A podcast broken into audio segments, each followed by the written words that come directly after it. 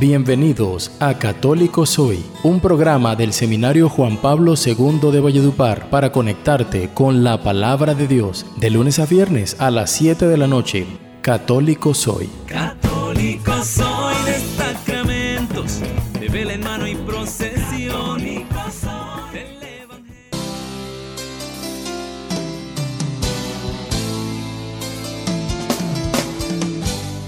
¿Qué tal queridos oyentes? Bienvenidos a otra emisión de tu programa Católico Soy, programa del Seminario Diocesano Juan Pablo II de la ciudad de Valledupar.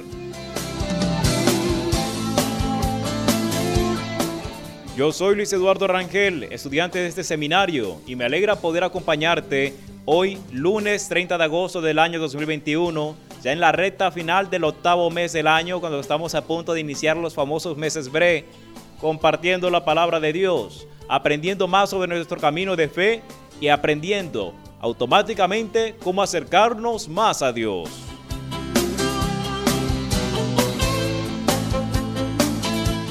Estamos a punto de iniciar, como lo mencionaba anteriormente, la recta final del año y es necesario que ya nosotros nos vayamos proyectando sobre cómo va a ser nuestra vida en los días siguientes. Sí, viviendo como personas entregadas mucho más al Evangelio o de lo contrario, siguiendo en un estado de tibieza. El Evangelio de hoy, de cierta manera, nos viene a tocar ese tema, pero no quiero adelantarme al momento, sino que quiero que nosotros, buscando entrar en conexión con Dios, lo hagamos a través de una oración. Por eso, disponte en este momento, alejándote de todo aquello que te distraiga, para poder conectarte con el Señor a través de la siguiente plegaria. Ven, Espíritu Santo, llena los corazones de tus fieles y enciende en ellos el fuego de tu amor. Envía, Señor, tu Espíritu, y serán creadas todas las cosas, y renovarás la faz de la tierra. Amén.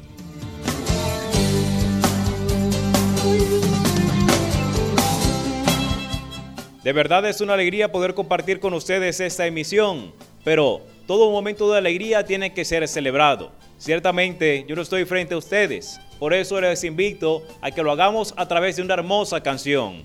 Quiero que escuches atentamente el siguiente tema de la banda Gesed que dice Mi razón de ser. Meditemos entonces lo que Dios ha hecho con nuestras vidas, lo que quiere hacer con cada uno de nuestros destinos y disfrutemos esta canción para cuando vuelva poder compartir el Evangelio del día. Quédense con nosotros.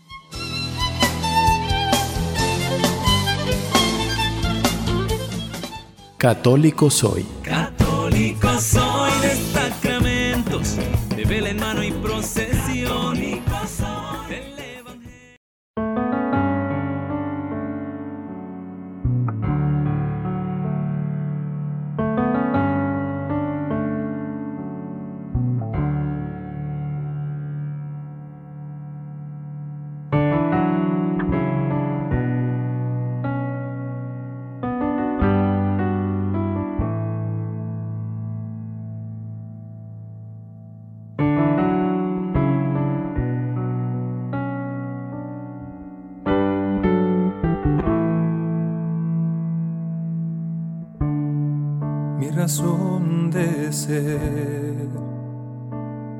es adorarte para siempre.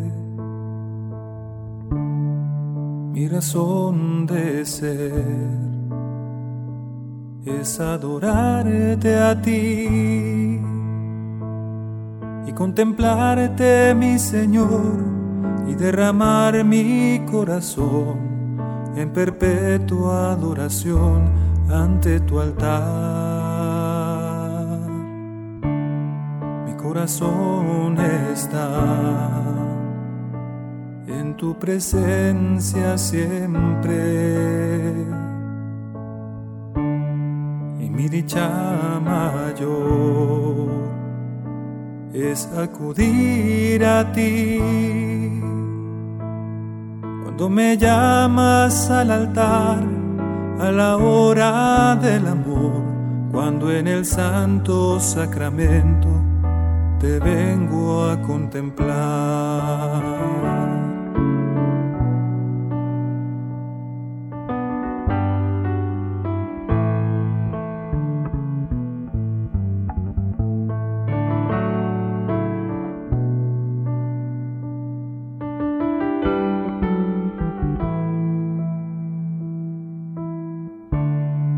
mi razón de ser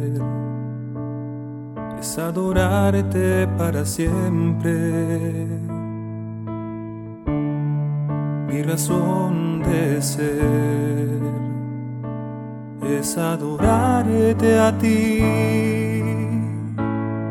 y contemplarte, mi Señor, y derramar mi corazón en perpetua adoración ante tu altar.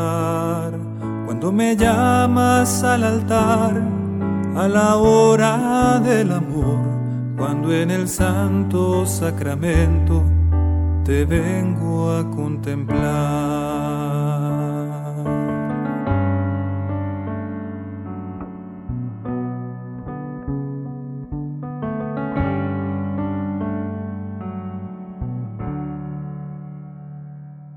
Católico soy. Católico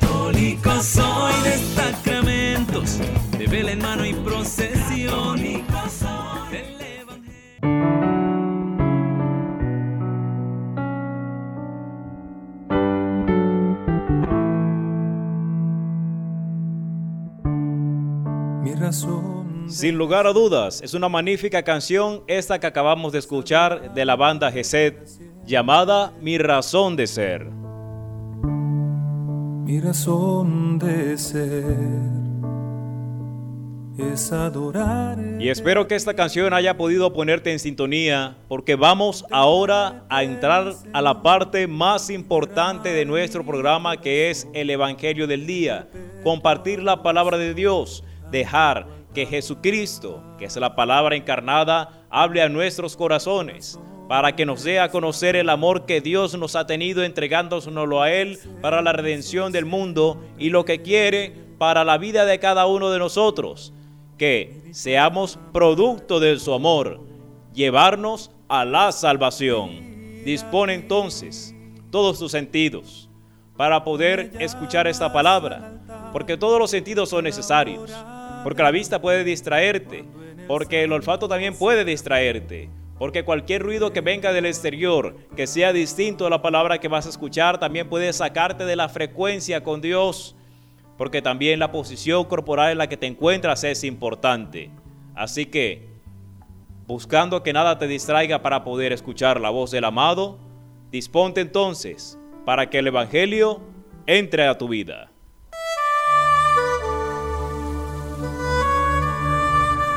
Del Evangelio según San Lucas. En aquel tiempo, Jesús fue a Nazaret, donde se había criado. Entró en la sinagoga como era su costumbre los sábados y se puso en pie para hacer la lectura. Le entregaron el rollo del profeta Isaías y desenrollándolo, encontró el pasaje donde estaba escrito. El Espíritu del Señor está sobre mí, porque Él me ha ungido. Me ha enviado a evangelizar a los pobres, proclamar a los cautivos la libertad y a los ciegos la vista a poner en libertad a los oprimidos, a proclamar el año de gracia del Señor. Y enrollando el rollo y devolviéndolo al que lo ayudaba, se sentó. Toda la sinagoga tenía los ojos clavados en él. Y él comenzó a decirles, Hoy se ha cumplido esta escritura que acaban de oír. Y todos le expresaban su aprobación y se admiraban de las palabras de gracia que salía de su boca y decían, ¿no es este el hijo de José?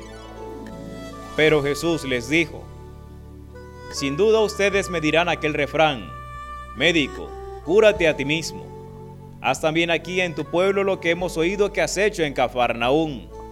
Y añadió, en verdad les digo que ningún profeta es aceptado en su pueblo. Puedo asegurarles que en Israel había muchas viudas en los días de Elías cuando estuvo cerrado el cielo tres años y seis meses, y hubo una gran hambre en todo el país.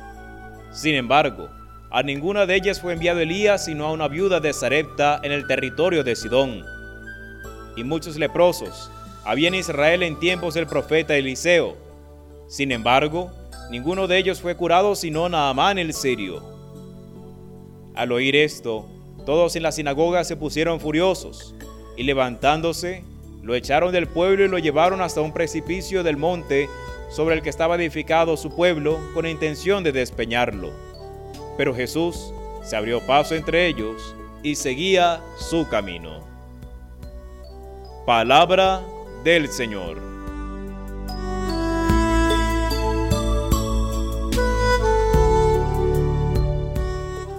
Nos encontramos en el capítulo cuarto del Evangelio de San Lucas, un episodio que cuando uno lo lee por vez primera le puede parecer un tanto extraño. Jesucristo llega a la sinagoga. Al llegar a ella, lee el rollo del profeta Isaías, dice una serie de palabras y el pueblo expresa su aprobación. Y después versículos más adelante nos cuenta que querían matarlo, tirarlo por un despeñadero, cosa que era común encontrarla en el pueblo natal de Jesús, pues la ciudad, tal como lo describe el profeta, se encontraba en una serie de elevaciones donde era fácil encontrar barrancos, aunque no de mucha altura, sí con lo suficiente para poder uno fallecer si caía por esos lugares. Busquemos entonces, bajo el contexto, entender primero qué fue lo que sucedió en ese momento para después llegar a la reflexión espiritual con la que quiero que cada uno de nosotros quedemos y grabemos en nuestros corazones.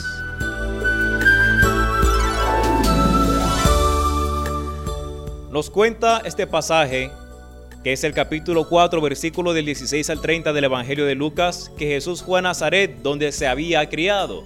Es específico el Evangelio de Lucas al decir que era el lugar donde se había criado, porque todos nosotros sabemos que incluso hasta el mismo evangelista dirá que el lugar de nacimiento de Jesús es Belén. Por tanto, Jesús fue al pueblo de su infancia, el lugar donde creció, y nos dice que como de costumbre fue a la sinagoga, que se reunía comúnmente los días sábados. Es poca la información que nosotros podemos tener de una manera detallada cómo se desarrollaban los encuentros sinagogales en ese preciso momento donde se encontraba Jesús.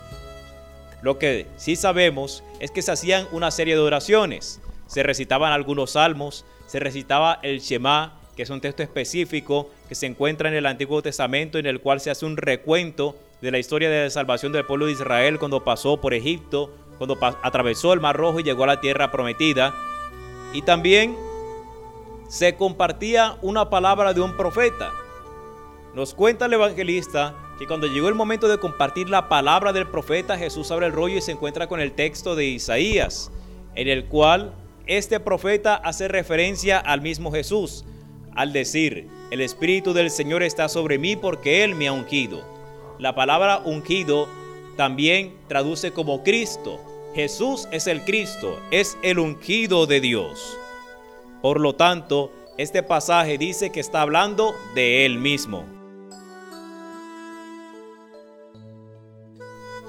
A la mitad del relato nos encontramos nosotros que la gente aprobaba y admiraba a Jesús por las palabras de gracia que salían de su boca, nos dice textualmente el Evangelio.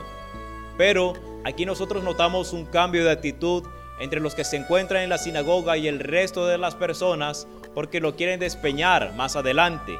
Aquí el evangelista Lucas no hace una transición temporal, es decir, pareciera como si todo esto hubiese sucedido en la misma ocasión, pero bajo el contexto que nosotros nos hallamos en el Evangelio, caemos en la cuenta de que son dos episodios que se nos relatan en este mismo pedazo.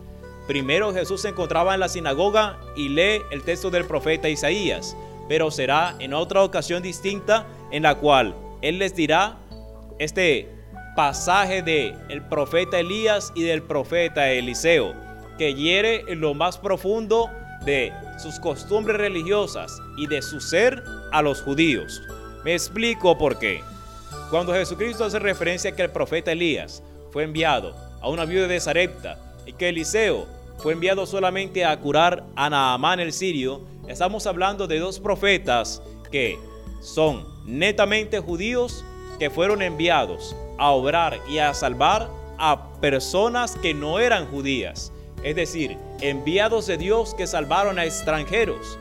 Y mientras el pueblo de Israel tenía en el interior de sus costumbres religiosas el creerse el pueblo elegido de Dios, efectivamente lo es, como lo relata el Antiguo Testamento, lo que hicieron fue malinterpretar el hecho de que fuera del pueblo de Israel no había salvación.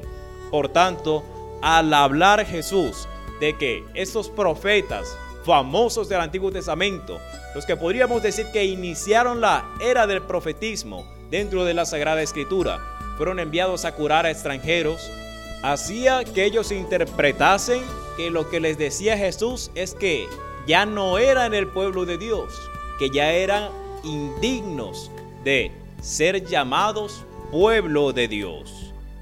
Esta interpretación que les dan a las palabras de Jesús ciertamente hiere su orgullo y por eso ellos quieren despeñarlo, quieren asesinarlo. Pero con lo que yo me quiero quedar como una reflexión para la vida espiritual de cada uno de nosotros es una parte que el mismo Jesucristo dice. Abro comillas. En verdad les digo que ningún profeta es aceptado en su pueblo. Cierro comillas. Esta expresión, que muchos han malinterpretado como nadie es profeta en su tierra, que es un error grandísimo porque ninguna parte de la escritura dice eso.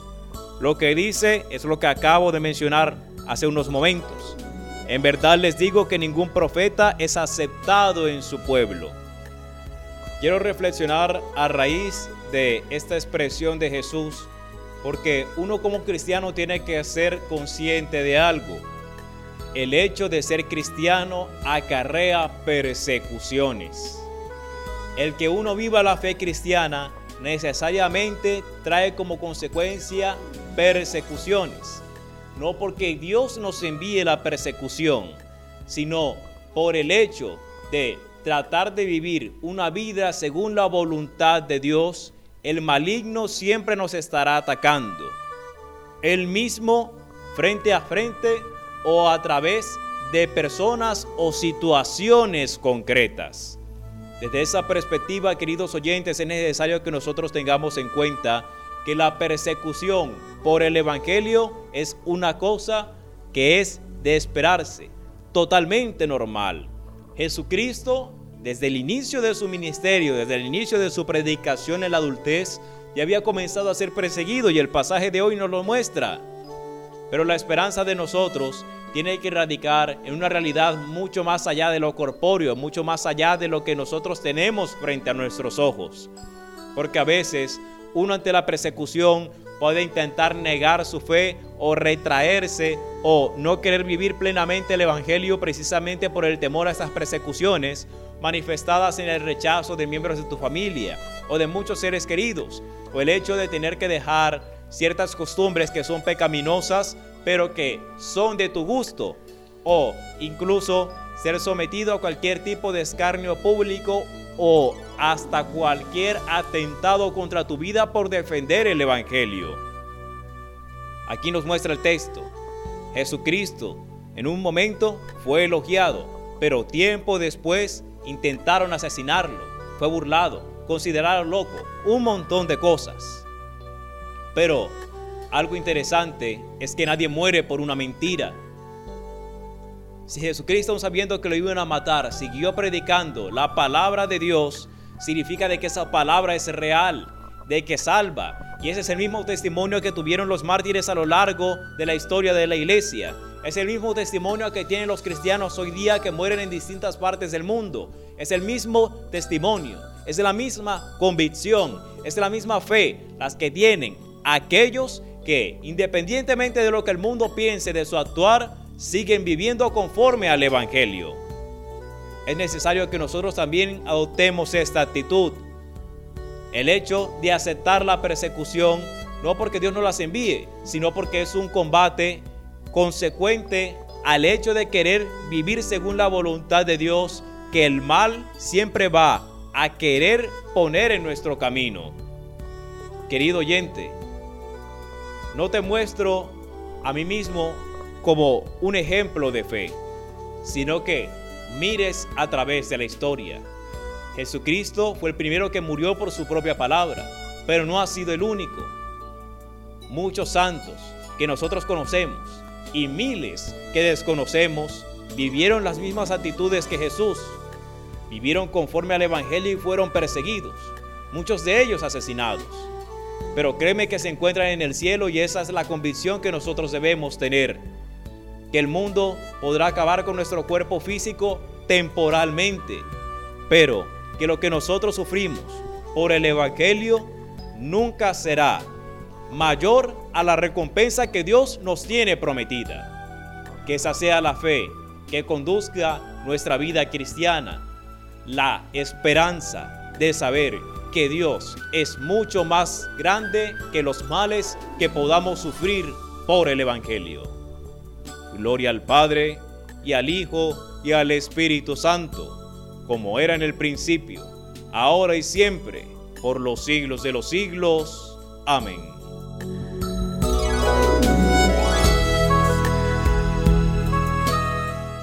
Vamos ahora al segundo corte musical a escuchar la canción Confianza del cantante Carlo.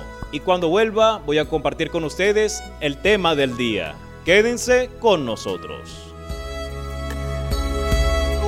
Católico soy. Católico soy de sacramentos, de vela en mano y procesión. El Señor es mi luz y mi salvación. A nada yo temeré.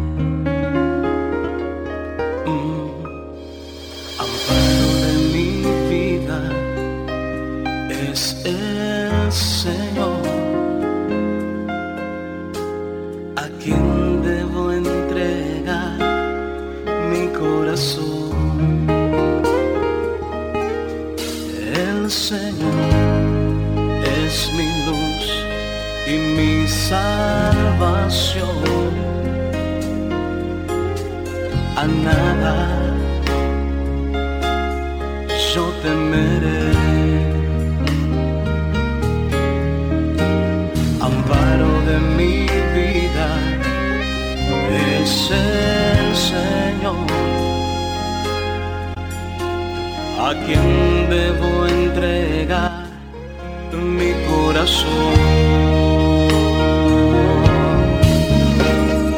Confianza yo tendré, mi armadura cargaré.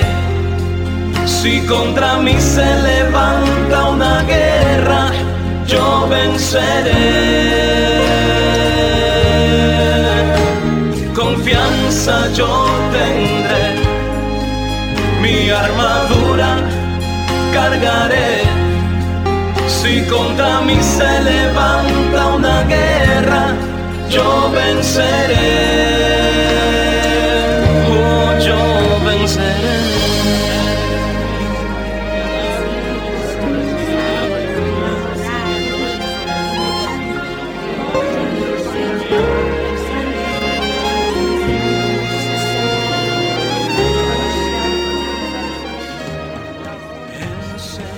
Católico soy.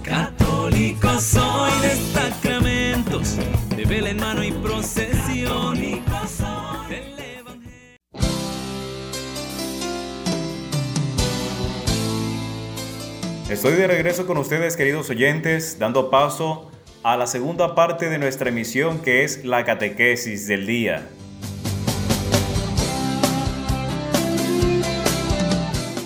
En ocasiones anteriores hemos estado tratando el tema del pecado y sus consecuencias en el hombre, en cuanto a su relación con la comunidad humana, en cuanto a su relación con el mundo y su relación con Dios. Pero hoy quiero, en esta misma línea del pecado, empezar a tratar el tema de la gracia, que es fundamental para la salvación del hombre. El hombre por sus propias fuerzas ya no puede salvarse, es necesario que Dios lo auxilie. Y de esa perspectiva, quiero que entremos hoy en una temática muy interesante que es la necesaria libertad humana para la salvación del hombre. Dios no puede salvar al hombre si éste no da su consentimiento. Desde esa perspectiva, quiero hablar en, este, en estos pocos minutos con ustedes sobre la importancia de la libertad humana en la dinámica de la salvación.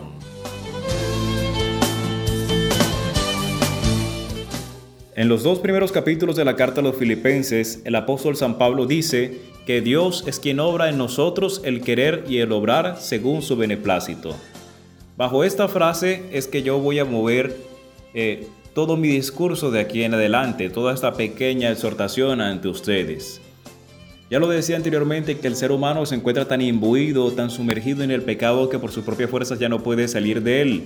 Porque, como se ha tratado en días anteriores, el pecado ha dejado unas consecuencias en la naturaleza humana y una de esas consecuencias ha sido el debilitamiento de la voluntad, entre otras heridas que el pecado ha dejado en nuestra naturaleza que nos impide a nosotros por voluntad propia volver a Dios. Desde esa perspectiva es necesario que Él nos auxilie, pero ahora Dios no nos trata a nosotros como títeres, sino que le ha dado al ser humano una libertad, la libertad para tomar decisiones, la libertad para querer seguirlo. De allí que, para no sobrepasar esta ley natural que él mismo ha dispuesto para el ser humano, por eso necesita de la libertad del hombre para que la gracia obre en él. Es decir, en la dinámica de la salvación la iniciativa siempre la tiene Dios, pero también es necesario que el hombre dé su consentimiento para salvarse. Lo explico de esta manera. Dios cuando crea al ser humano, y no solo al ser humano, sino también a todo el universo, da unas leyes naturales que nosotros a través de distintas ciencias las hemos podido sistematizar. La física, la química, la misma biología, todas son ciencias que tienen leyes que el ser humano ha inventado para poder sistematizar y entender el mundo que le rodea. Bajo esas condiciones, Dios ha creado todo el universo. El ser humano se encuentra dentro de esa creación. Por lo tanto, el ser humano tiene unas leyes interiores, como por ejemplo que envejece, que muere, que pasan los años y sigue creciendo, etcétera, etcétera. Todas las leyes que componen nuestra naturaleza humana.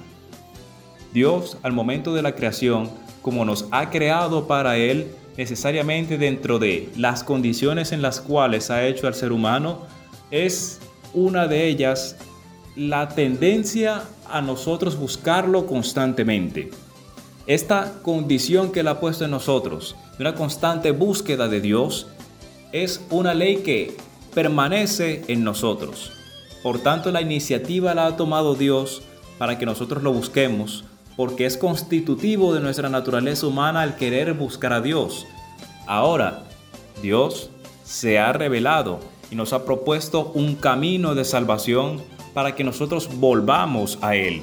Y allí es donde entra la libertad humana, el aceptar nosotros ese camino, para que aceptando nosotros ese camino y queriendo seguir en ese camino, ya Dios lo que hace después de esa aceptación es intervenir por segunda vez para ayudarnos con las virtudes necesarias que nosotros necesitamos para poder seguir ese camino.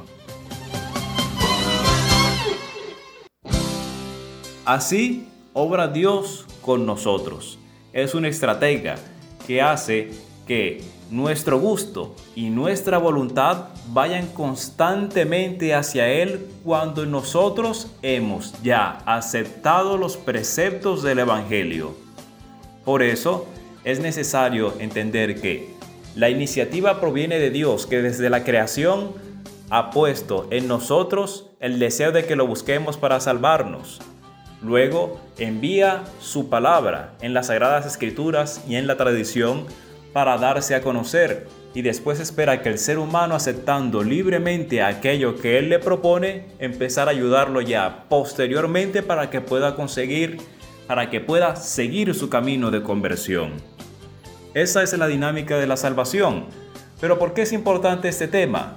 Porque nosotros hoy día estamos teniendo dos tendencias. La primera, que se le suele llamar quietismo, en la cual se piensa de que Dios es el que absolutamente hace todo para salvar al hombre y el hombre no tiene nada que hacer. Es decir, como que Dios se empuja de una manera ciega, como si tratara a un títere al hombre para que éste se salve y no es así. Y por otro extremo también el pelagianismo que piensa que puede salvarse por sus propias fuerzas sin la intervención de Dios. Son dos errores grandísimos. Ciertamente es necesaria la gracia para salvarse, pero tampoco se le puede quitar al hombre que su, su libertad es necesaria también para la salvación. Es necesario que nosotros tengamos en cuenta esto, para no caer en el quietismo de creer de que Dios me va a salvar por, porque sí y yo no tengo nada que hacer, o el otro extremo de también creer que no necesito de la gracia de Dios, sino que yo puedo salvarme cuando quiera, en el momento que quiera y como a mí me dé la gana. De esta manera, queridos oyentes, llegamos al final de la emisión de tu programa Católico Soy del día lunes. Muchas gracias por habernos acompañado. Recuerden ustedes que a las 7 de la noche nos pueden escuchar por las emisoras comunitarias Ecos de la Buena Noticia y El Esplendor de la Verdad y por la emisora virtual Alegría y Gozo. Pero también, para aquellos que no pueden estar de lunes a viernes a las 7 de la noche conectados con nosotros, tenemos una serie de plataformas virtuales para que también puedas seguirnos escuchando, encontrándonos como Católico Soy, guion bajo Valledupar, por Google, por Spotify, por Anchor, por Breaker o por Radio Public. Por cualquiera de estas plataformas, vía internet, a cualquier hora del día puedes escuchar nuestro contenido. Encomendémonos al amparo de la Virgen María, para que sea ella la que interceda por nosotros, para que ella, que fue llena de la gracia de Dios y aceptó voluntariamente la misión que le encomendó y volviéndose santa, nos ayude a nosotros también, como ella, a aceptar la voluntad de Dios dejarnos llenar de su gracia y alcanzar la salvación. Bajo tu amparo nos acogemos. Santa Madre de Dios, no desprecie las oraciones que te dirigimos en nuestras necesidades. Antes bien, líbranos de todo peligro, oh Virgen gloriosa y bendita. Amén. Queridos oyentes, yo soy Luis Eduardo Rangel del Seminario Diocesano Juan Pablo II de la ciudad de Valledupar. Muchas gracias por habernos acompañado. Dios los bendiga.